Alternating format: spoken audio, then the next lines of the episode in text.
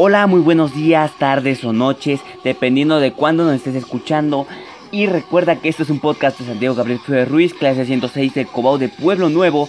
Y te doy la bienvenida a este sencillo podcast en donde estaremos discutiendo la pertinencia de la lectura y algunas estrategias de la comprensión lectora.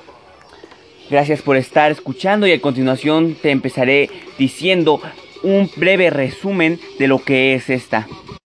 La lectura es un proceso mediante el cual construimos nuevos significados a partir de la información que extraemos de los textos y de lo que conocemos en un tema en específico. Leer implica un antes, un durante y un después, en donde de manera individual tenemos una oportunidad de plantearnos preguntas, de pensar, de inferir y de decidir qué es importante.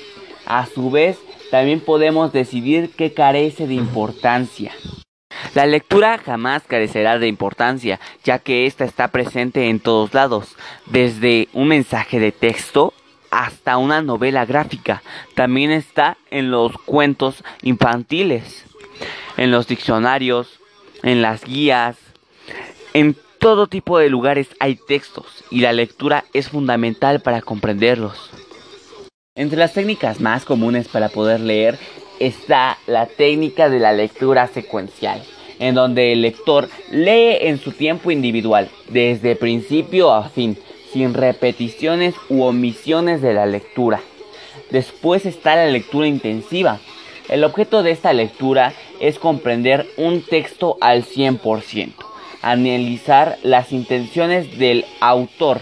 No es un cambio de técnica solo de actitud del lector, no se identifica con el texto o sus protagonistas, pero analizar el contenido, la lengua y la forma de argumentación del autor es natural. Después está la lectura puntual. Al leer un texto puntual, el lector solamente lee los pasajes que interesan. Esta técnica nos sirve para poder absorber mucha más información en poco tiempo. A partir del siglo XVIII comienza la lectura intensiva. Esta era reservada solamente para unos pocos. Esta moralidad se basa en leer obras por completo, hasta que quedaran grabadas en la memoria. El lector reconstruye el libro y el sentido que el autor quería dejar grabados.